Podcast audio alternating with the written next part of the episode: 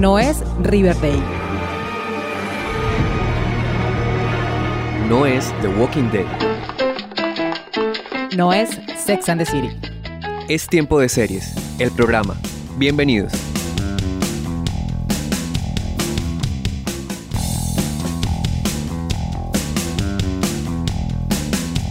Seriefilas y seriefilos del mundo, maratoneras empedernidas, consumidores de series. Bienvenidos al episodio final de la décima temporada de Tiempo de Series, el programa. Yo soy Cata Serrano y me da mucho gusto estar con ustedes nuevamente hablando de lo que más me gusta, que son las series de televisión.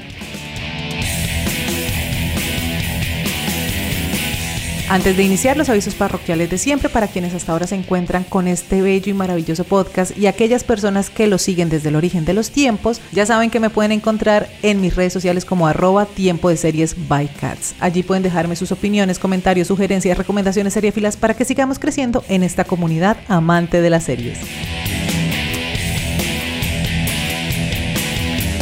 Como ustedes saben, a mí me encantan las series que nos muestran el making of, ese detrás de cámara de los medios de comunicación. Por eso hoy vamos a hablar de la tercera temporada de una de estas series, así que pónganse cómodas porque... ¡Ey! Tenemos que hablar. They're making moves. Seems like everybody is.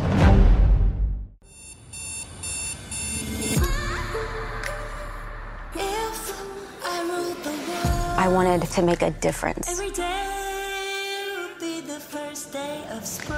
I'm all over this Escuchamos de fondo el tráiler de la tercera temporada de The Morning Show, serie protagonizada por Jennifer Aniston, Reese Witherspoon y Billy. Kudrow. En esta nueva entrega muchas cosas han cambiado en UVA y muchas más van a cambiar. Intrigas, secretos, espionaje y otro montón de cosas y situaciones vivieron los trabajadores de esta cadena de televisión en esta temporada.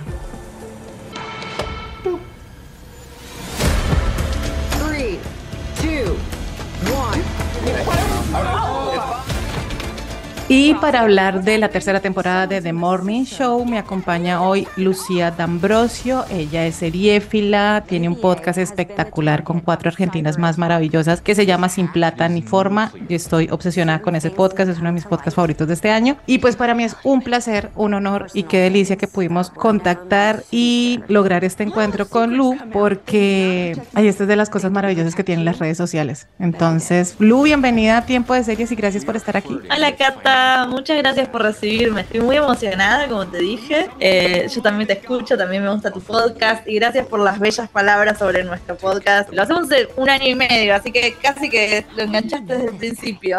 Nos Sí, pueden escuchar. estoy. Claro, ahí estamos en todas las plataformas. Están en todas las plataformas de audio sin plata ni forma. Además, no solo hablan de series, sino también hablan de cine. Acaban de hacer cubrimiento del Festival de Cine del Mar del Plata y entonces tienen ahí todo un panorama también y un abanico de posibilidades. Me hicieron un favor esta semana, gracias a ustedes me, me adelanté, así como Rincón del Vago, que creo que te decía. Entonces supe en qué va de Hans Meitel, que yo la abandoné hace un montón, pero fue como, yo quiero saber esto, cómo en qué va. Entonces también ahí, gracias a Sin Plata ni Forma, capítulo a capítulo de la temporada 5, el análisis de Lu y Julieta, Julieta. Y Julieta. un besito. y Julieta, entonces me, me adelanté, pues quedé como, ok, ya sé de qué va. Igual las escucharé en la sexta, no la voy a ver, pero pues Es una serie que también como que ya está, viste, cuesta un poco, pero nos divertimos mucho hablando sobre ella. es fantástico. No sé cuándo va a salir la sexta, ¿viste? Como que tenía que salir ahora, pero con la huelga, qué sé yo. La verdad que no tengo apuro.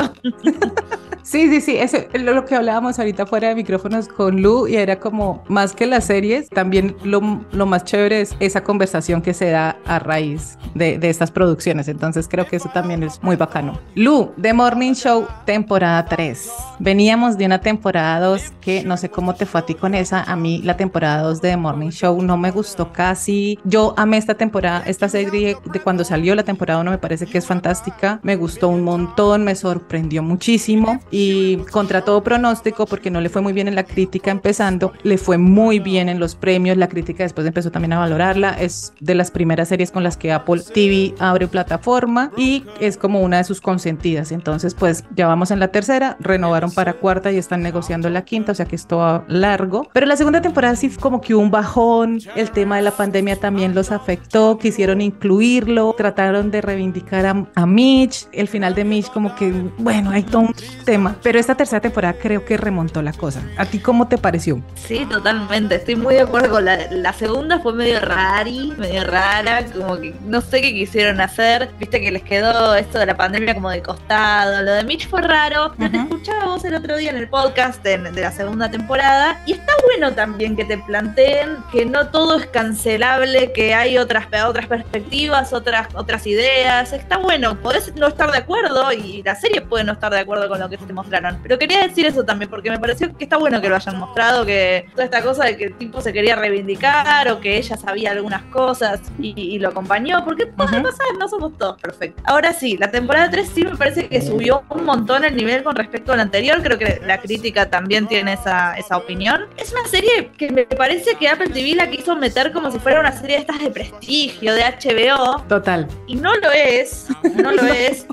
Sí tiene la- el presupuesto, porque creo que es una de las series más caras de la televisión. Ahora ya no sé, porque después de que salió la del Señor de los Anillos, Los Anillos del Poder, quiero decir, y, pero The Morning Show es muy cara, entiendo que por los presupuestos de los actores, porque tanto Reese Witherspoon como Jennifer Aniston se deben llevar una buena guita. Además son Pero es productoras una- también. Claro, claro. Siento que es una serie que lo venimos hablando que es como mucho más al nivel de televisión de aire tipo Grey's Anatomy, porque además es muy coyuntural. Tiene ese ritmo y tiene esos cliffhangers y tiene ese ritmo en el, en el mismo capítulo. Tiene la- los arcos, lo- los tiempos y, el guion está armado como si fuera una serie de Sony los, los jueves a la noche. Sí, total. Es serie prime time. Eso, perdón, te interrumpo. Es lo que se dieron cuenta en esta temporada 3. Es como, ah, esto es lo que somos. Vamos a jugar a hacer esto. Sí, es, es, es Quizás cierto. en la segunda quisieron hacer algo, no sé, quisieron mostrar otra cosa, no. Entonces volvieron como y se dieron cuenta por dónde tienen que encaminar. Y creo que eso le, le sumó mucho valor. Perdón, estoy como muy charlatana, pero Adelante, por favor. hablamos mucho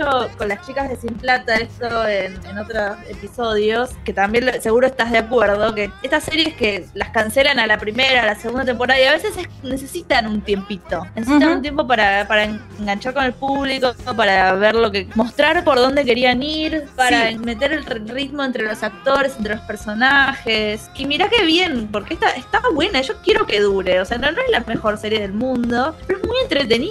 Es muy Está bueno entretenida. que dure. Y algo que tú decías ahorita, el, el tema actual está muy presente ahí. Entonces, claro, con lo de la pandemia, pues como a todo el mundo nos cogió por sorpresa, y entonces también muchas series, no solo de Morning Show, muchas series, Grey's Anatomy, DC Sass, metieron el tema de la pandemia y digamos que fueron unas temporadas donde el tema se veía como a fuerza que lo tenían que meter. Entonces, creo que eso le pasó en la segunda y que también el otro día lo hablábamos con, con Juliana Baunza en uno de los, de los episodios de Tiempo de Series y era que las segundas temporadas, estamos hablando de Yellow Jackets, las segundas temporadas por lo general son un poco complicaditas porque si vienen de una muy buena temporada, mantener el ritmo es, pues ah, existen series que lo hacen, pero para la gran mayoría sí es como tratar de o mantenerlo o ser superiores. Entonces, y esto que ustedes mencionan y que tú mencionas de darles chance, darles aliento para ver qué pasa, es importante porque muchas veces, claro, la historia queda como truncada, que además de Morning Show se nota que les- la tienen pensada para varias temporadas porque las season que han tenido siempre terminan ese, ese final season es un cliffhanger como de, "Jue pucha, ¿y ahora qué va a pasar? No son autoconclusivas, entonces si la cancelan queda uno ahí como, bueno, ¿y qué hubiera pasado? Sí, que en esta tercera temporada creo que lo hicieron muy bien. Y hay un tema con la tercera temporada y es pues la química que hay entre Jennifer Aniston y John Hamm es como necesito por una Dios. comedia romántica con ellos ya. Sí, lo que sea, los amo, los amo. La amo a Jennifer Aniston. Es como,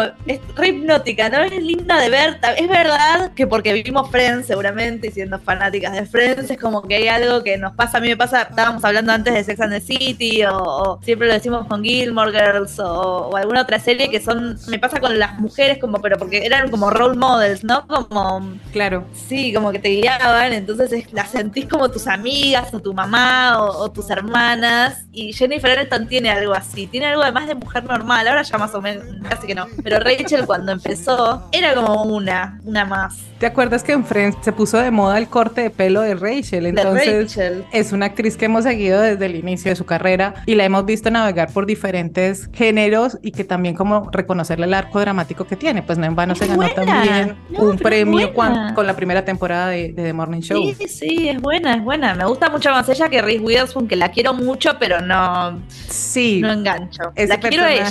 Es raro. ese personaje es raro. Pero además hay una cosa, y creo que lo hablábamos por Twitter contigo, y era como en esta temporada, o no en esta temporada, sino en The Morning Show en particular, uno no sabe con qué personaje irse. O sea, como que los quieres, pero los odias, tienen muchos matices, son personajes complejos, como que son muy humanos y todos piensan en su propio interés, a pesar de que a veces tengan buenas intenciones. Eso me parece que es interesante y me parece muy chévere cómo están escritos los personajes por eso. Sí, totalmente. Por eso también la asocio mucho a Grey's Anatomy. Yo siento que Shonda está dando vueltas por ahí en algún lado. Shonda Rhimes, la, la creadora de Grey's Anatomy, tiene muchos personajes que están buenos, que siento que podrían tener un capítulo o un montón de capítulos cada uno. O sea, quiero saber más de Chip, quiero saber más de Mia, el capítulo que hace el, el salto al pasado, el que no me acuerdo que es el capítulo 5 de esta temporada. Ajá. Me gustó mucho saber qué pasaba con Mia. Este personaje que nos meten ahí, como esta relación que tiene ella con este periodista de guerra, y es como, ¿y este periodista será que yo parpadeé? Yo en la segunda temporada me lo perdí. A veces pasa. Además, digamos todo, es una serie que sale cada dos años. O sea, cada vez que sale una nueva, era como quién era Jennifer Aniston.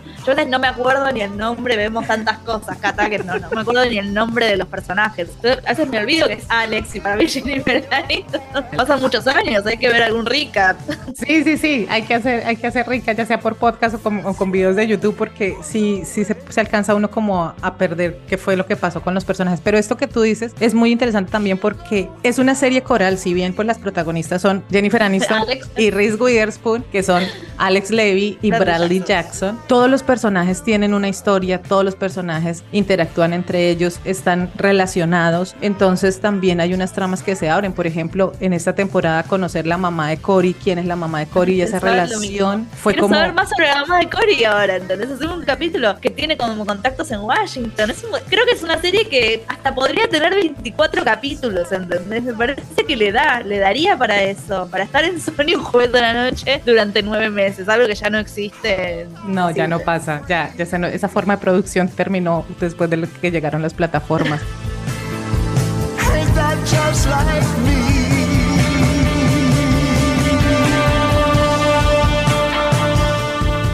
Lu, ¿no te pasó, por ejemplo, como en, la, en el capítulo 7 tal vez fue que me di cuenta y lo tuiteé? Yo dije, esto no se va a acabar, esta no es, un, esta no es una temporada final, o sea, esto no va a cerrar la serie. Sí, totalmente, totalmente. Porque aquí pasan muchas cosas y, y están pasando muchas cosas y no, no, no alcanzarán a cerrarlas en tres episodios que le quedan. Cada temporada tiene 10 episodios, entonces fue como, uff, creo que aquí esto se va a alargar. Sí, totalmente. Eh, Se nota mucho que además está muy llevado bien, como con, con los acontecimientos que van pasando capítulo a capítulo, muy bien llevado el clímax del último capítulo, Ujú. de gente corriendo por canales y por cosas que me fascina ver, lo digo siempre. Y además en cada capítulo también tenés como ese arco de cliffhanger al final. Está, está muy bien armada. Hmm. Y creo que como vos decís, hay mucha tela para cortar con la temática además, porque bueno, una- es una empresa, al fin y al cabo es una empresa, entonces va a pasar mucho esto que pasa en Mad Men o en, no me sale, pero en un montón, que se van pasando de dueños, que van contratando gente nueva, que hay quilombo como de abuso, de alguna discriminación racial. Entonces, pueden, y, y como es tan coyuntural y se van alimentando del contexto mundial, Ujú. de- además, como es un canal de noticias, se alimenta del contexto mundial, eso está buenísimo. Y pueden meter lo que quieran. Puede, puede durar un montón, ¿entendés? O sea, podría durar 7, 8 temporadas. No va a pasar, pero No, no va a pasar. podría. Yo creo que alcanzarán a tener hasta la quinta o sexta temporada, que además es también como el límite que están manejando ahorita, ¿no? Máximo seis temporadas por serie. Eso también me parece súper chévere como esa, esa coyuntura que traen y la meten y la ficcionan, porque pues en esta también se notó desde la primera temporada. En la primera temporada estaba todo el tema post-Me Too y todo, el, y todo el tema del acoso, la cultura del silencio, el abuso, las relaciones no consensuadas y todo lo demás. La segunda pues fue el COVID y en esta tercera pues son los multimillonarios adquiriendo medios de comunicación que pues evidentemente uno sabe quién es John Hart y voy a hacer un disclaimer aquí a partir de este momento pues vamos a hablar con spoilers de la serie porque si no no hay forma de que podamos comentarla claro pues para todos es evidente que John Hart es un Elon Musk por supuesto o un Besos comprando el Pero Washington lindo. Post. Claro, y además es que te lo ponen desde el primer capítulo, o sea, este man está haciendo Arranca- un cohete, Sí. o sea, vamos a hacer un viaje al espacio, loco. Hyperion, ¿cómo se llama su empresa? ¿Hyperion era? Eh, Hyperion, su empresa de. Mira, además me da gracia porque como arranca. O sea, tiene uno, tiene muy buen cast desde siempre y van sumando de a poco. O sea, está Juliana Margulis, por favor. La amo. O sea, la diosa, la amamos. Y John Hamm, que además la primera escena acá, me, perdón, me voy a poner medio, pero la primera escena está tipo en un sauna. Es tipo, bueno, ya está. No sé si me iba a gustar la temporada 3, pero esto me va a gustar, así que voy a ver los 10 capítulos. Que, Sí, que toma mi dinero. Sí, ya está, ya está. I mean. Perdón, esto es muy modo sin plata, somos medio pajeras las cuatro. Sí, Sí. sí, sí, es, es un Elon Musk, pero lindo. Pero lindo, sí, y, y un poco más inteligente, pero muy perverso también. Perverso, sí, sí, sí. Guacho, guacho. Y no- nos hizo caer. Sí, yo tenía mis dudas porque claro, desde el principio empezamos a ver como toda esta conspiración que hay, nos enteramos que pues UA está en problemas, ellos lanzaron su servicio de streaming que es como el hijo adorado de Cory, que Cory está de presidente de la cadena que se hizo a la cadena desde la temporada 1, pero ese fue otro tema que también me gustó, como las complejidades y las crisis por las que están pasando las plataformas de streaming, que es que en la pandemia, por supuesto, se aumentaron los usuarios, los suscriptores, producción a sacar, a sacar, a sacar, porque pues la gente estaba encerrada y entonces había que ver televisión y ellos tienen ese pico y pues ya que no estamos en pandemia, pues la gente volvió a salir, ya no todo el mundo está suscrito, las, todo se ha caído, se ha bajado, no sé qué, y pues estos están quebrados y necesitan una inversión porque ya tampoco los bancos les están prestando plata. Entonces pues aquí es donde entra John Harm, que el personaje se llama Paul Marks Paul Marx.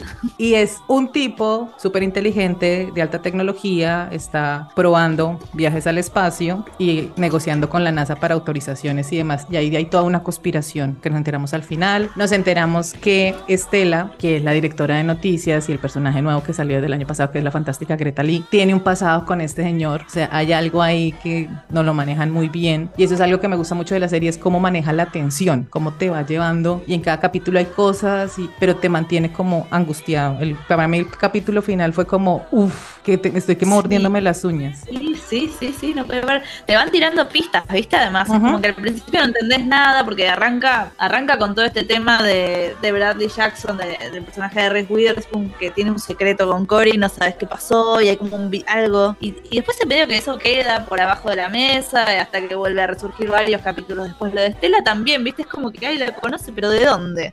Tiene una foto en Instagram, Eso. claro. Pero además tú te así- imaginas que es como una relación amorosa, o sea, fueron amantes, porque la foto es como Claro, muy sí, es cercana, lo- ¿no? Es lo primero que pensás. Y después dices como, no, seguramente hubo un abuso, como pasó con Mish aquí en, en The Morning Show, en el programa. Pero después, no, es otra cosa. Sí, te van botando pista, pero además también te van confundiendo un poco. Me parece que eso también la serie lo hace muy bien, cómo juega con el espectador. Y bueno, lo de Bradley es fantástico, porque además Bradley arranca la temporada siendo reconocida como una de las mejores periodistas, súper imparciales, que además estuvo en la revuelta del 6 de enero en, en el Capitolio en Capitolio. Estados Unidos y grabó, estuvo en la primicia, logró con eso que la nombraran directora del noticiero del canal, porque además ya ni Alex ni Bradley están en The Morning Show. Sí, Alex, Alex está, creo que va dos veces por semana, ¿no? Una cosa así. y graba un programa que se llama programa- Tipo Alex Confidential, una Eso, cosa eso, así. eso, sí. Es una entrevista de uno a uno, ¿no? Como muy eh, amena, no amena, pero sin guion, ¿no?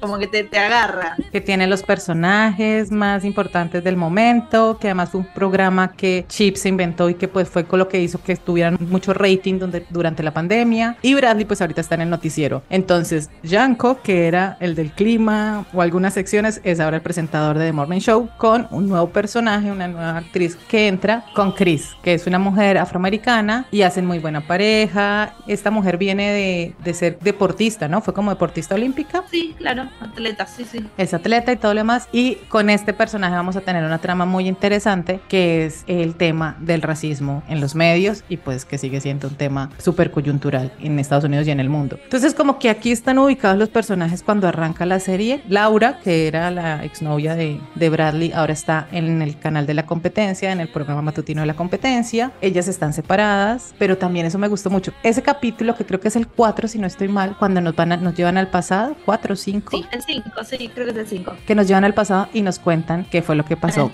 con todos.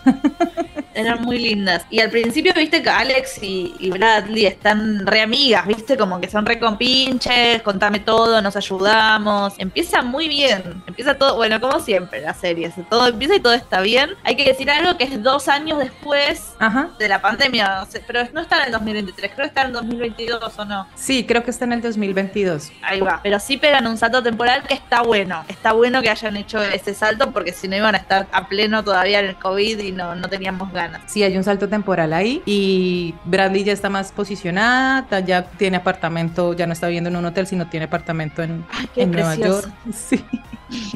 Nos enteramos que la mamá de Bradley falleció en el COVID, por COVID, Ujú. que eso generó también un tema de depresión, que además hemos sabido siempre que, que Bradley tiene un tema de salud mental y pues su relación con su familia está pues destrozada desde que ella, y eso ya no lo habíamos contado, cuando ella, ella denunció a su papá por un accidente que tuvo. Entonces, ese capítulo me pareció interesante y me gustó porque necesitábamos contexto de todas maneras, necesitábamos saber qué ha pasado con los personajes por ese salto temporal que tú mencionas, que además no es que no lo digan, como no hay un, un crédito que diga como 2023 o 2022, dos años después, no. No, quizás también te enterás por las noticias que nombran a veces, es como, o hablan de algún, sí, alguna cosa que haya pasado en el gobierno. En el momento hablan de la muerte de, de esta mujer de la Corte Suprema. Ah, de, la, Eh, de la jueza, de Ruth. No me acuerdo si hablan de eso o si hablan de cuando van para atrás en, el, en la legislación sobre el aborto. Hablan sobre la legislación del aborto, que es la que, Se-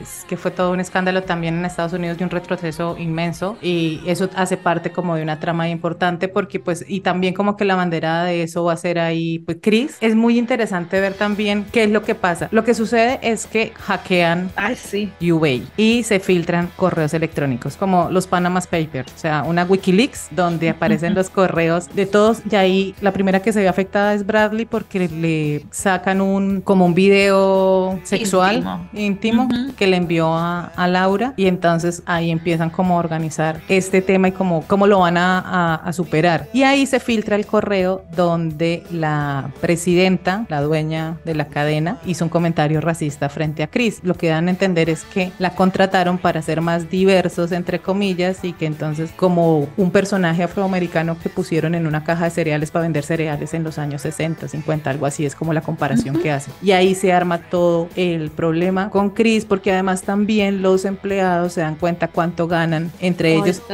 y cómo están subvalorados sus sueldos, ¿no? Está buenísimo este personaje y, y quiero hacer una comparativa también. ¿Viste? Cuando ella se entera de este tema del aborto y está muy enojada. Está muy enojada y no se controla y no piensa que es una figura pública o sí lo piensa y quizás lo. Y va y, y manda una foto como con un fuck you en el espejo y se arma todo un revuelo. Pero está muy enojada y, y se entiende mucho ese hartazgo. Y lo comparo con Bradley, que Bradley está con también con un tema con el aborto que quiere entrevistar y seguir y ayudar a una mujer que cruza desde Texas a México eh, una vez por semana para comprar el misoprostol, entiendo. Y Bradley como que quiere seguir ese personaje y esa historia. Y no la dejan. Y ahí al contrario, no la de, o sea, no es que no la dejan, pero no la, primero medio que no la dejan, pero además después Alex le aconseja, es como que vos ahora estás, fíjate a, a- a las entrevistas y a la- las cosas que estás cubriendo y a las cosas que estás llegando. Yo me encargo de esto, o, o no importa, o no nos encargamos y vemos cómo la ayudamos. Pero vos ahora sos una figura pública y estás como en otro nivel, quiere decir. Entonces está bueno el contraste, me estoy dando cuenta ahora de eso, como que una explota y, hace lo que se le canta, y Bradley se, bueno, no, se tuvo que, que controlar y tuvo que ver otras noticias. Claro, que es muy lo que está sucediendo actualmente, preciso en esta semana, lo que pasó con Susan Sarandon y la, la actriz protagónica de Scream, que la sacaron de la película y a Susan Sarandon, su empresa de representación, la, la echó también por manifestarse a favor de Palestina. Entonces, te- digamos como que las posiciones políticas o sociales de las figuras públicas evidentemente afectan su carrera por esas posiciones, que es como una nueva lista negra, que es lo que tú mencionas con, con Bradley y con Chris,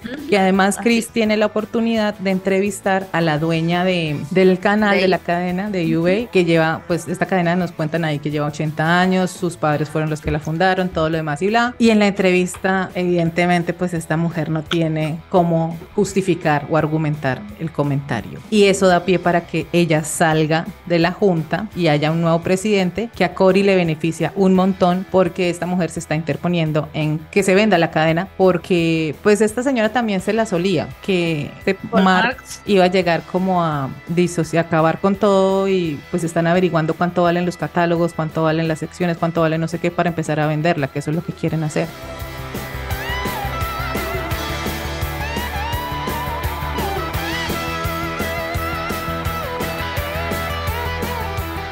Hablemos un poco de Cory, que a, a ti no te gusta mucho. No.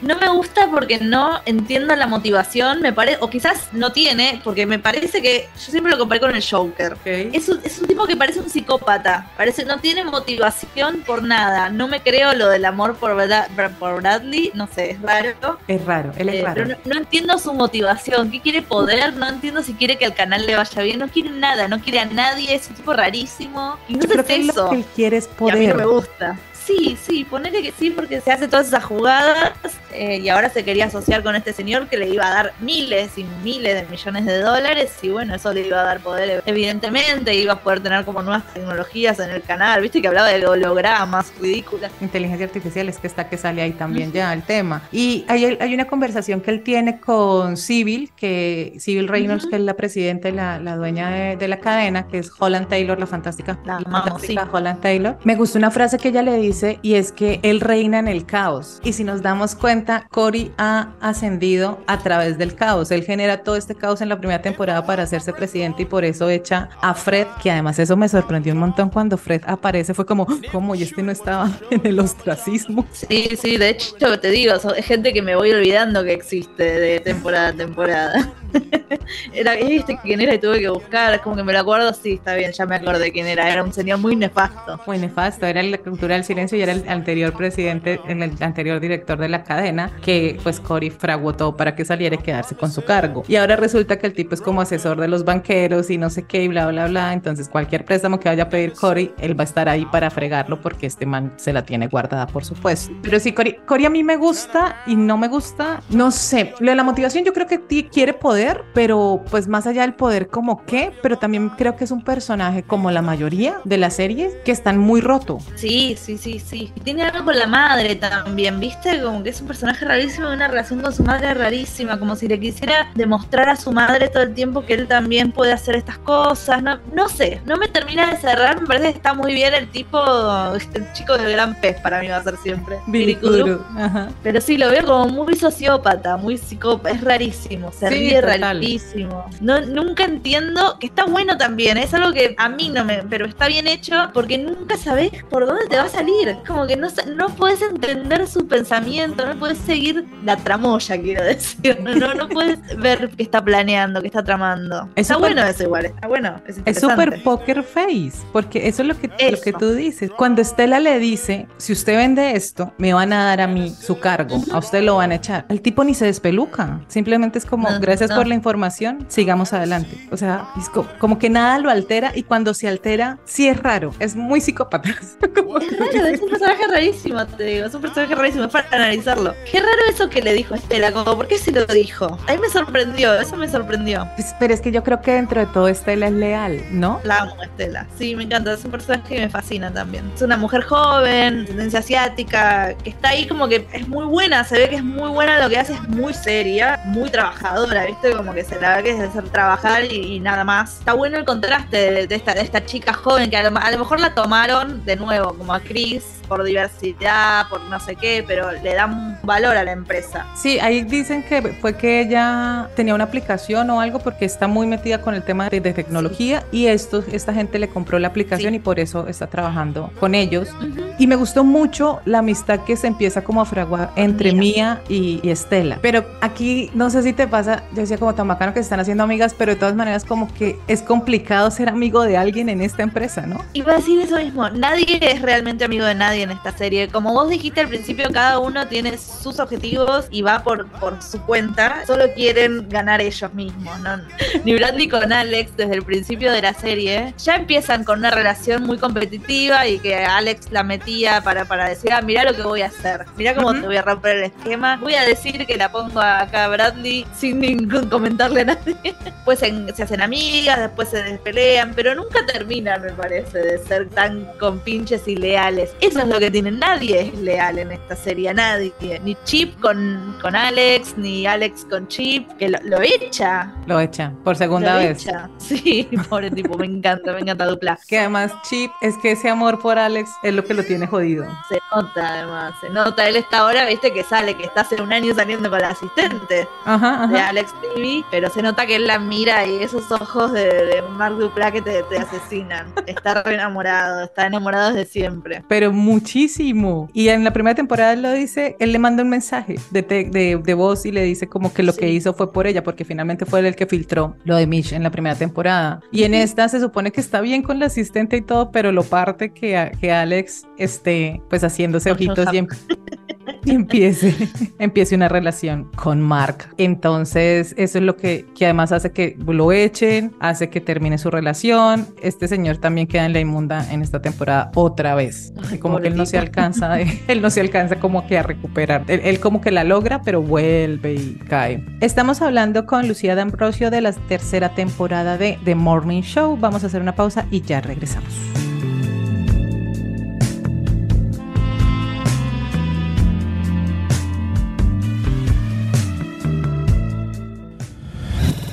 A la comunidad de seriéfilos y seriéfilas más grande del mundo siguiendo las redes sociales de Tiempo de Series by Cats en Facebook, Twitter e Instagram. Y escúchanos también cuantas veces quieras en Spotify, Evox y Deezer y demás plataformas de audio.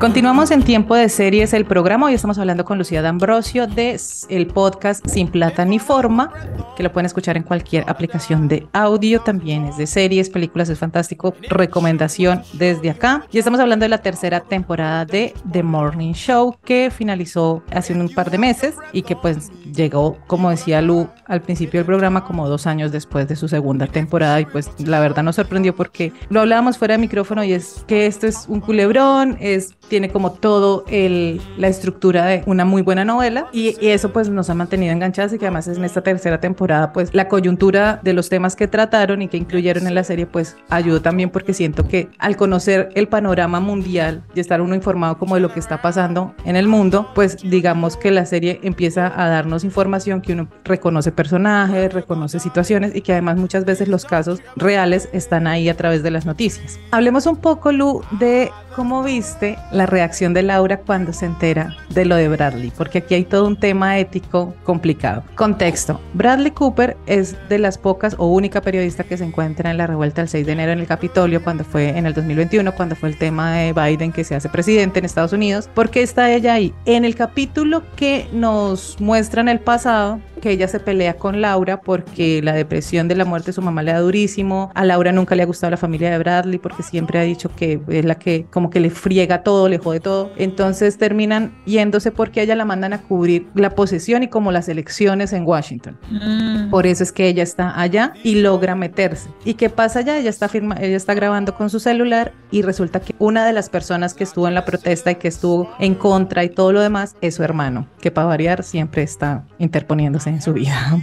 Y graba a su hermano y cuando se reconocen es así súper, oh my god, ella tiene la información, tiene los videos y pues por supuesto el FBI está investigando y como esta vieja estuvo ahí, pues necesitan como el material que ella grabó para hacer investigación y todo lo demás. Y ella edita esos videos, edita la nota y quita el, el pedazo en el que su hermano aparece. Entonces, la única persona que sabe de esto es Cory porque ella también tiene, es que hay unas, unas lealtades y unos pactos ahí que se hacen en esta serie entre los Sí. personajes bastante Sí. truculentos. Pero Entonces, que pasan a veces, perdón, pasan un poco detrás de cámara. Hay cosas que yo no, no me acordaba o no sé si muestran tanto entre esa relación, de, de todas esas cosas que, que, que como si son pactos.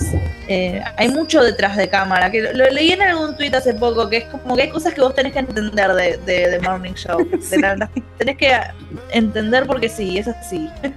Sí, hay mucho que pasa fuera de cámara, pero aquí nos enteramos en estos también como hay unos flashbacks ahí que el único que sabe es Cory porque ella, pues Cory fue el que siempre la ha apoyado desde que ella llegó y todo lo demás, y igual como con una doble intención porque pues sabemos que Cory dice que la ama y que está enamorada de ella, entonces Cory le dice como, listo, pues vamos a mentir, pero ahí claramente ella hace un pacto con el diablo que además él se lo está recordando todo el tiempo. ¿Te acuerdas ahí en la casa de Cory cuando está la, la reunión con los clientes y todo lo demás que le dice, vaya y circule, hable con los clientes porque me la debe, que Laura le pregunta como de qué está hablando.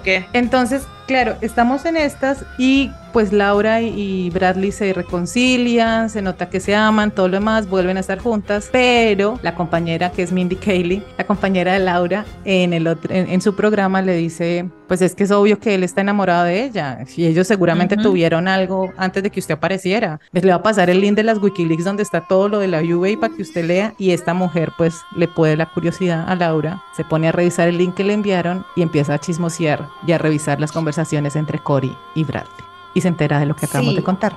Sí, que tampoco estaba tan explícito, o sea, ella Sí, además que dura. ¿Viste? No, no, como que investiga y empieza a, atar hilos y em- no sé si empieza a imaginarse, porque no es que estaba, che, mi hermano estaba en el Capitolio y lo... fi-". Decía como algo, Hal está de vuelta, Hal quiere hacer tal cosa y después ella lo llama Hal, Laura, digo, Laura lo llama Hal y fuiste a Washington y él se nota que se pone nervioso, entonces ya, ah, sí, entonces me parece que eso es medio tirado de los pelos de cómo ella arma el rompecabezas, no era tan fácil.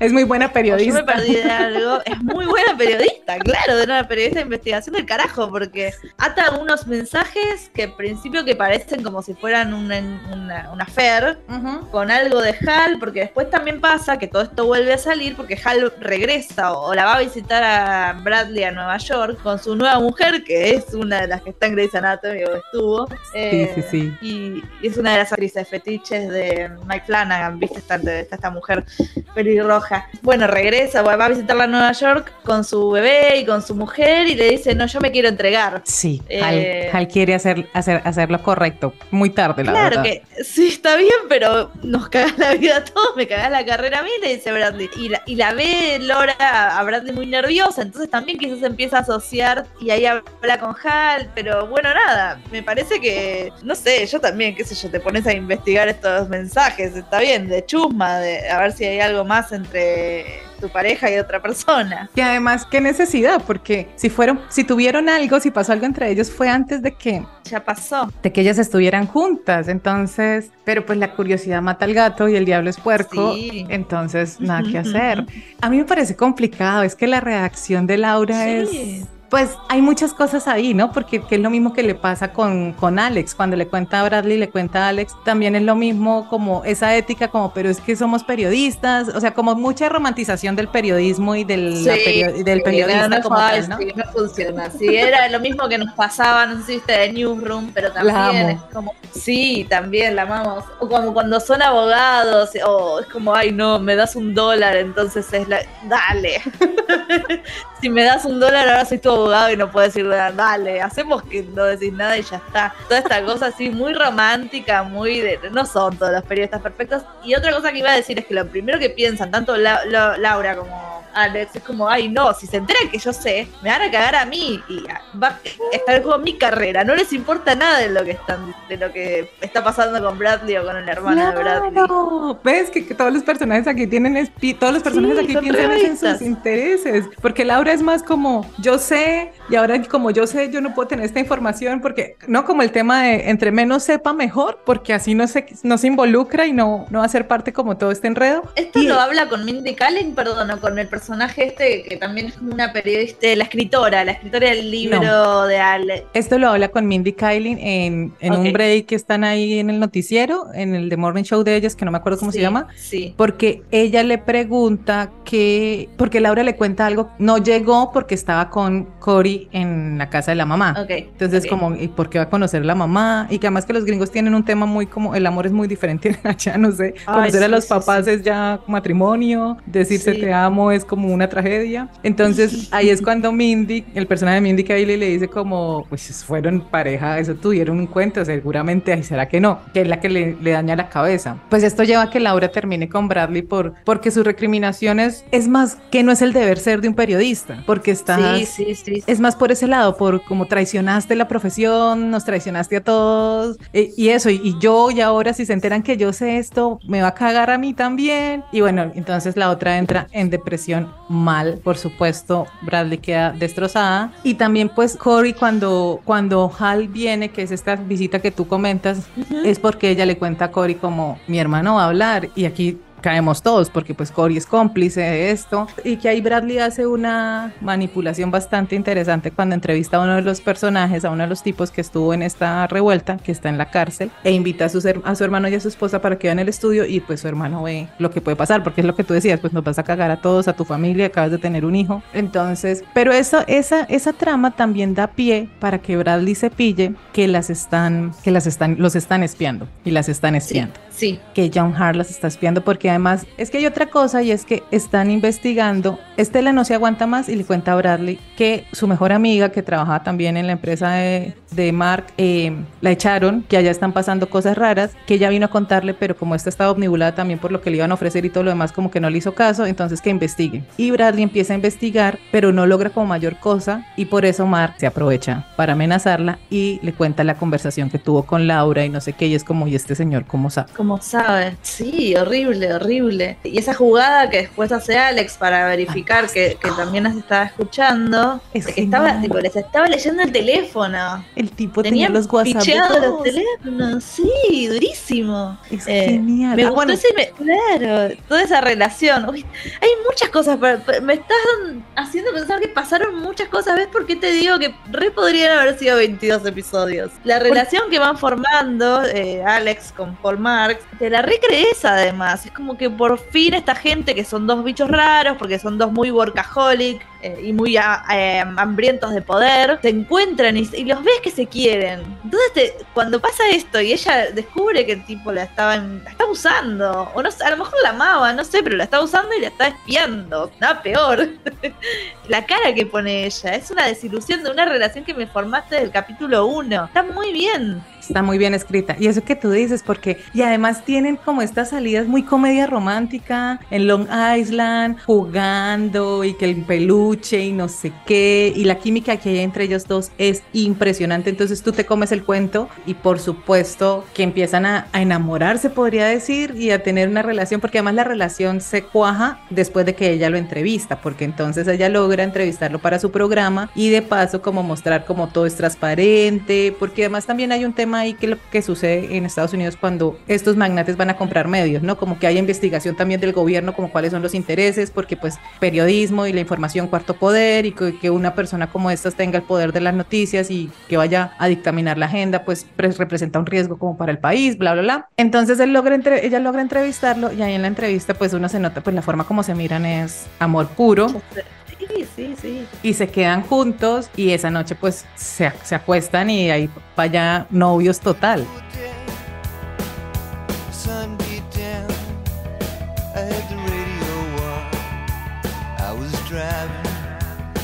¿Tú qué pensaste cuando él le muestra la foto que se filtró de ellos? Porque es que además Alex no vive en un primer piso. O sea, Alex vive en un rascacielos y la foto es del Sí. sofá de la casa de ellos. O sea, Como si fuera un dron.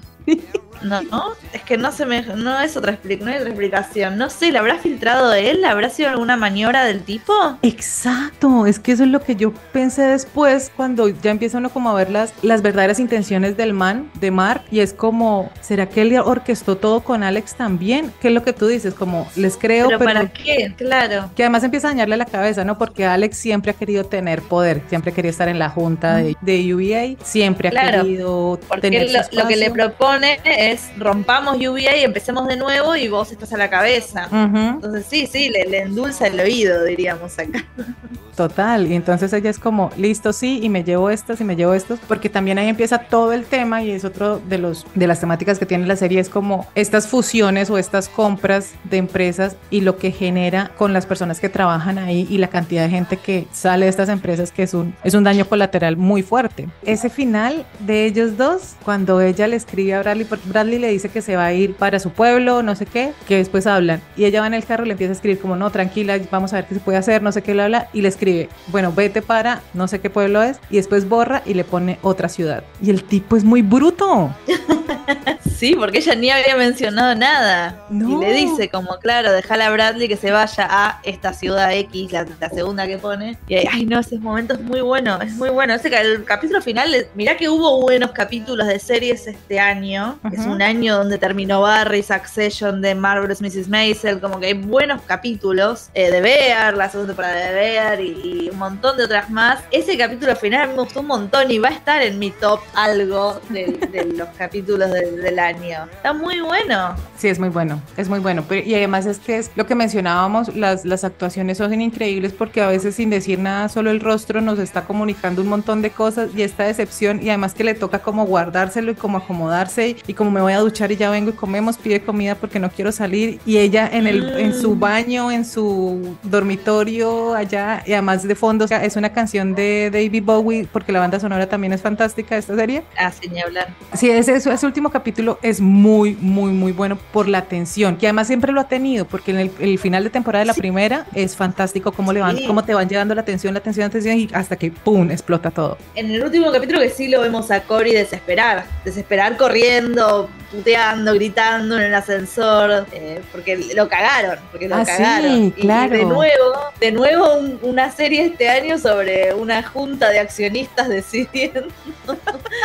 como en el final de Succession. Pero sí, sí, sí. Claro, lo cagaron, lo cagaron por atrás. A Cory lo que pasa es que cuando amenaza a Bradley, Bradley hace, Bradley hace algo que ya hemos visto en diferentes series y en diferentes películas, como en Tacones Lejanos de Almodóvar, en, en otras series también lo hemos visto, y es que renuncia al aire, que es estos breakdown que suceden con periodistas, con presentadores al aire. Network. Eh, sí, Network se llama una película ta- también. También, que es ella está dando las noticias y empieza como a quedarse el teleprompter y no sé qué, hasta que dice renuncia al aire y todo el mundo es como, ¿qué carajos está pasando? Y Cory es como, no contesta el celular, ella se para, se va y sale y se va del canal. Y en ese momento entra Estela con el celular mostrándole a Cory como, porque filtraron una foto de Cory abrazando a Bradley que está como borracha en un ascensor y diciendo que él la abusó y que ahí hay un tema de abuso de poder, de abuso sexual, no sé qué. Y de entonces, y enseguida le mandan la seguridad. Sea, Todo perfectamente orquestado. y todo perfectamente orquestado por Mark. Es que es impresionante este señor cómo hizo hijo de todo. Porque además ahí también nos enteramos que él fue el que hackeó a UVA. Sí, eso mismo. A mí me encanta toda esta intriga y tú decías ahorita que te gustaba como The Newsroom, como todo este detrás en programas de televisión. A mí me encanta pues periodista, me encanta todo lo que tenga que ver con medios detrás, de- ya sea en un periódico, en, una, en un programa de televisión, en Yo una no soy, radio. no soy periodista, pero también me encanta. Es muy- Hicimos también podcast que eh, estaba yo con una chica que se llama Mai, eh, Viajando por la Pantalla, así que también pues, sobre The Newsroom, The Morning Show y The Newsreader. Perdón, meto el chivo. No, por favor, sí, yo lo escuché el podcast porque esos, esos podcasts me encantan. Este año me invitaron en Radiónica, una emisora aquí en Colombia, eh, de RTBC, me invitaron a un programa sobre para hablar de series que hablaran de medios de comunicación. Entonces hablamos de, de Morning Show, de Newsroom, de, de News Radio, no sé si la viste alguna vez, que es, Sí, sí, uy, sí, esa es vieja. Va, Es vieja. pero sí, Sí, 20 es vieja, es de principios del 2000 en Sony la daban, era una emisora. Y bueno, y entonces esto es fantástico por lo que tú mencionabas, que corren por los pasillos, se suben al ascensor, no sé qué, todo, todo el making of de esto es muy emocionante de ver. Y esa, esa escena final entre Alex y Mark, cuando ella le dice que lo sabe todo, y llega la chica, la amiga de Estela, y ahí nos enteramos que es lo que pasa, y es que los cohetes que este señor está construyendo no están aptos para viajar al espacio, si bien hicieron ese viaje al espacio, ahí como chiqui, que es como, ay, vamos a dar una vuelta aquí y volvemos, pero no están como aptos para que la NASA les dé la autorización y todo lo demás, y él está ocultando los datos, y por eso hackeó la transmisión en el primer capítulo, y por eso hackeó y está como distrayendo y poniendo la atención en otro lado para que no lo investiguen a él. Además, es súper fuerte porque Alex se ve que está enamorada, entonces una doble ruptura ahí, que era lo que tú decías, que ella se sentía como util, o sea, que ahí se da cuenta como, pues pucha, me está usando o me está espiando, es que son, es son muchas cosas. No lo sabremos. no lo sabremos. Preguntas que jamás ¿Aparecerá él en la siguiente temporada? Pues es que mira que como O no, ya está. no sé, porque como vimos en esta temporada, Fred volvió a aparecer. Entonces aquí como que Eh, a lo mejor, pero el único que creo que no volverá a aparecer nunca y es porque se murió fue Mitch. Pero de resto creo que los Claro. personajes quedan...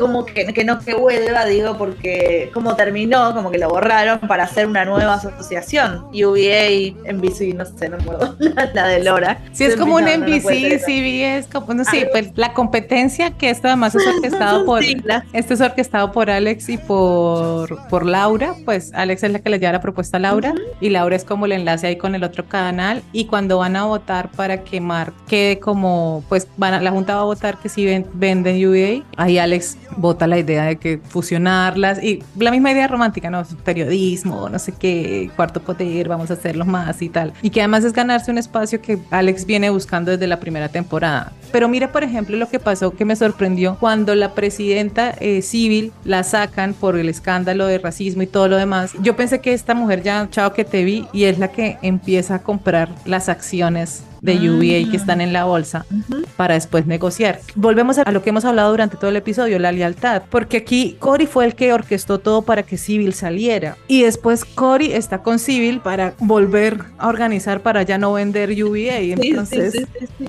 esta gente cambia de Fue de nuevo, fue de nuevo como por favor ayúdame. Sí, sí, son tremendos.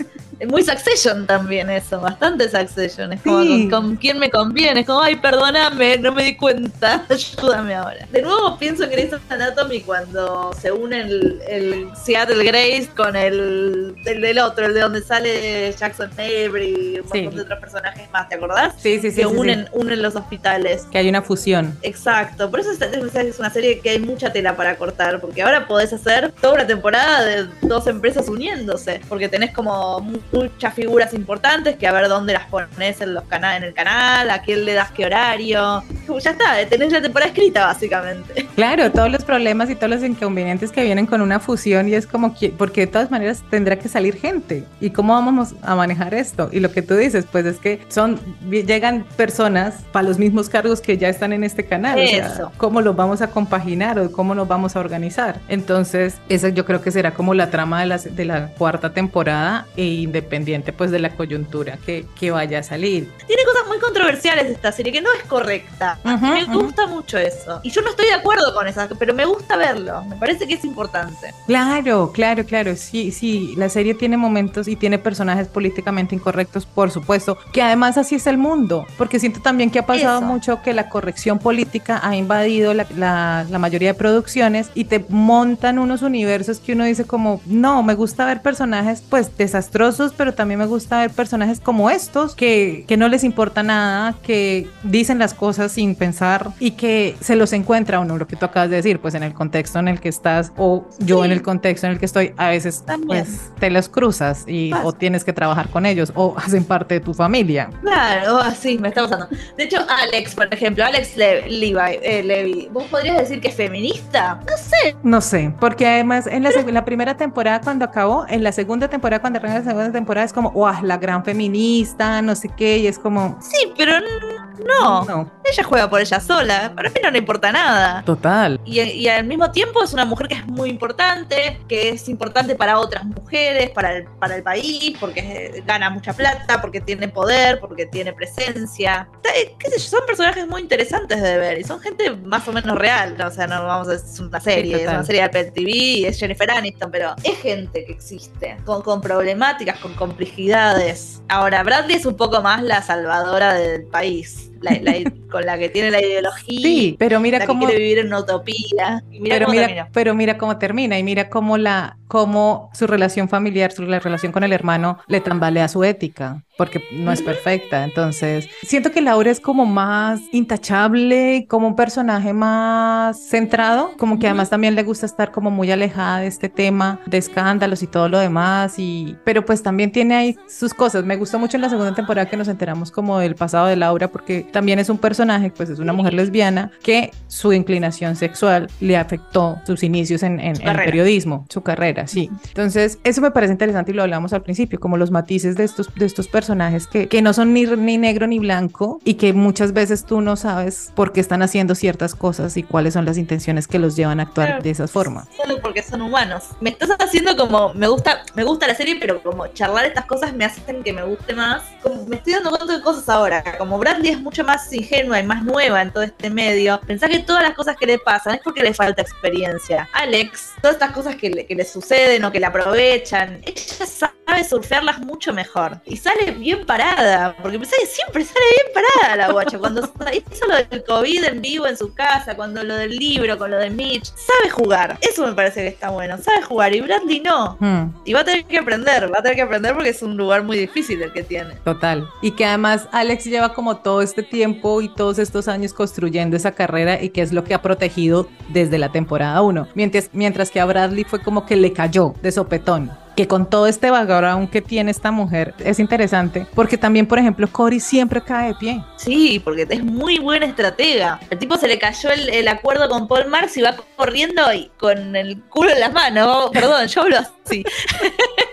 Pero, por favor, Civil, ayúdame. No le importa nada, no tiene ningún tipo de dignidad el tipo. No, no, no, no, No, no, importa. no, no. Tiene que salvar su cabeza y a, y a su empresa. Y la temporada finaliza con Bradley yendo con su hermano al FBI, acompañada por Alex, y queda supremamente abierto, pues porque no sabemos qué va a pasar con Hal y no sabemos qué va a pasar con Bradley. Sí, sí, sí, sí, sí, sí, te, te- te la deja muy picada. Está, está buenísimo, por eso espero que siga muchas temporadas más. Pienso también en el personaje de Chris, que también te dejan abierta a ver si vuelve o no vuelve, porque medio que le van ofreciendo otros trabajos. Sí, como Eh. que vuelva al deporte. Es como la. Porque además Chris es, una, es, Eso, un, eso, eso, eso. es un personaje que esta temporada también, pues, aparte del racismo en la oficina, pues también empieza a sufrir el odio en las redes sociales y personalmente por lo que escribe a favor del aborto. Entonces es un personaje que también está como muy tranqui y se ve envuelta en todo lo que tiene que ver, pues, con tener reconocimiento y fama en cualquier parte del mundo. Y Mía y Estela, todos quedan súper abiertos porque no sabemos lo que tú mencionabas, qué va a pasar sí, con sí, esa fusión. El caso es que estaremos ahí pendientes, seguramente hablaremos de la cuarta temporada una vez salga, estaremos nuevamente hablando de esto.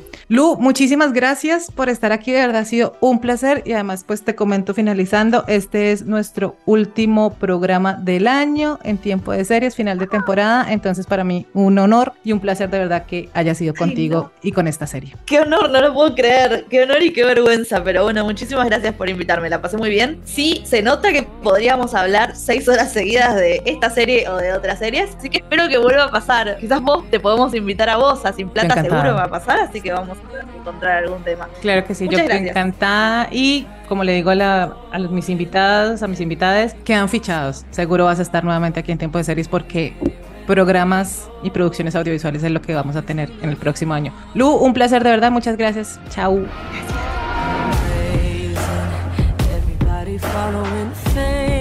De esta manera llegamos al final de la temporada 10. Muchísimas gracias a todas las personas que se unen semana a semana y que nos escuchan todos los viernes en su aplicación de audio favorita. De verdad, gracias por estar ahí. Recuerden que la temporada 3 de The Morning Show está disponible en Apple TV Plus, está completa junto a sus dos primeras temporadas. Asimismo, les recuerdo que este y todos los programas y todos los episodios de Tiempo de Series del programa están disponibles en su aplicación de audio favorita que acompañen estas vacaciones. Feliz Navidad, feliz año, felices fiestas, felices vacaciones. Muchísimas gracias nuevamente por estar aquí con nosotras y nos encontramos el próximo año. Chau, chau. Tiempo de Series el programa es una idea original de quien les habla, Catalina Serrano, con la producción de Julián Cala. Tiempo de Series es posible gracias al apoyo de la emisora virtual Estación V de la Facultad de Comunicación Social Periodismo de la Universidad Pontificia Bolivariana en Bucaramanga. Para apoyar este proyecto, las invitamos y los invitamos a que nos den una puntuación en la aplicación de audio donde nos escuchan. Comenten, compartan y recomienden este podcast entre su círculo social para así llegar a más seriéfilos y seriéfilas que siempre están buscando qué ver los fines de semana. Todas, absolutamente todas estas acciones nos motivan muchísimo para seguir haciendo este programa y seguir generando comunidad alrededor de lo que tanto nos gusta, las series de televisión. Así que sigamos conversando. Nos escuchamos en una próxima. Chao.